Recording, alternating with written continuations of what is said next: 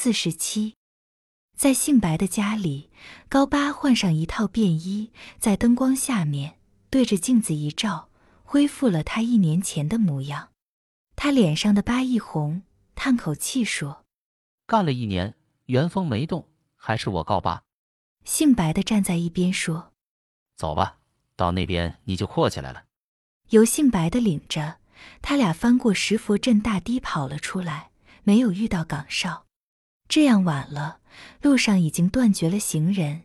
在低头的一棵老榆树上，有一只夜猫子叫唤。我们要先奔子午镇。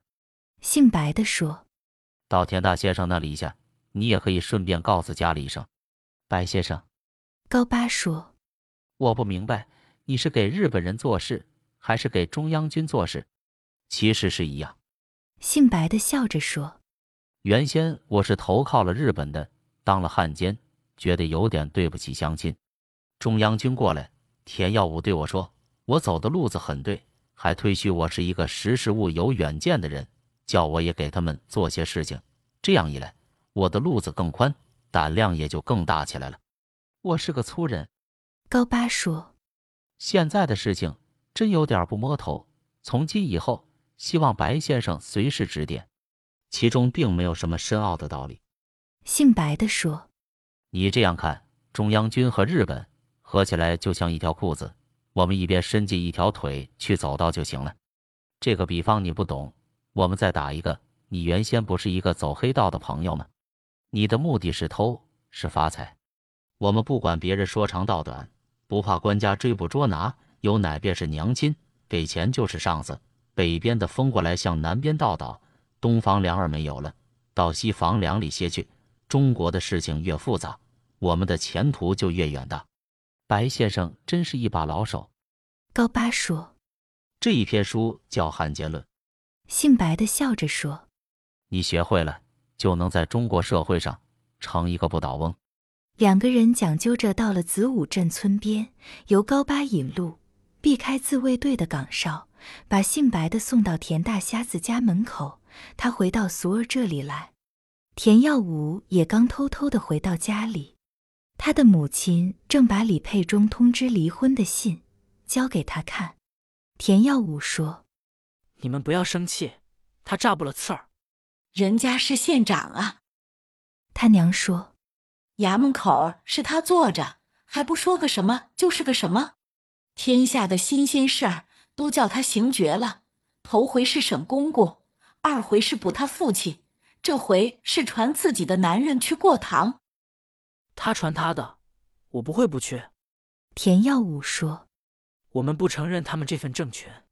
论起官来，我比他大着一级了。我是个专员，我是中央委派的，是正统。他是什么？邪魔外道、狗尿台的官儿。”田大瞎子说：“不理他这个茬。”可是了。他娘有些怀疑：“你做了官，你那衙门口在哪里呀？就在咱家这炕头上吗？”我们就要进攻县城，把他们赶出去。田耀武说：“这不是白先生来了？你和日本联络了没有？”联络过了。姓白的说：“我还给你们引来了一个向导高八，明攻明打，恐怕你们进不去，就叫他带头冒充八路军，转来这座县城。”你们在村里也要做些工作。田耀武对他的爹娘说：“要尽量破坏八路军的名誉，在村里谁抗日积极，就造他的谣言，叫群众不相信他。反对共产党，造八路军的谣言，实在不是一件容易的事。”田大瞎子说：“我研究了一年多，也想不起什么高招来。现在不像从前，那时候共产党不公开。”红军离咱这有十万八千里，你编排他什么也行。眼下共产党就在村里，八路军就住在各家的炕上。你说他杀人没人信，说他放火看不见烟。村里穷人多，穷人和共产党是水和鱼，分解不开。像我们这样的户，在镇上也不过七八家，就在这七八家里，有很多子弟参加了抗日工作，他们的家属也就跟着变了主张。现在人们的政治又高，你张嘴，他就先品出你的味儿来了，有话难讲。田大先生的分析自然有道理。姓白的说：“可是我们也不能在困难面前认输，群众也有反对他们的时候。妇女出操、碰球、开会、演戏、扭秧歌，男女混杂，那些当公婆的就不赞成，当丈夫的也有的会反对。我们就要看准这些空子，散放谣言，扩张群众对他们的反感。在如征粮的时候，做军械的时候，扩兵的时候，都要看机会进行破坏。”白先生很有经验。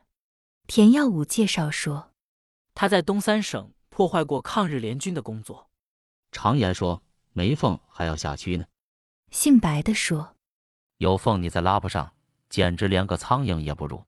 干部也好打击，男的积极，你就说他强迫命令；女的积极，你就说他有男女关系，无事生非，捕风捉影，混乱黑白，见水就给他搅成泥汤。我看那个叫春儿的，就是个好对象。”田大瞎子说：“咱们那小做活的芒种，是他鼓动着参加了八路军。那天作战受伤，现在他家里养着。我看这就是个好题目。一敲两响，既破坏了八路的名声，又打击了村里的干部。这些事儿，田耀武的母亲说：‘我不好出头，我得去找俗儿。’就去找他。”姓白的说。她丈夫成了我们的人，她自然也得是我们的了。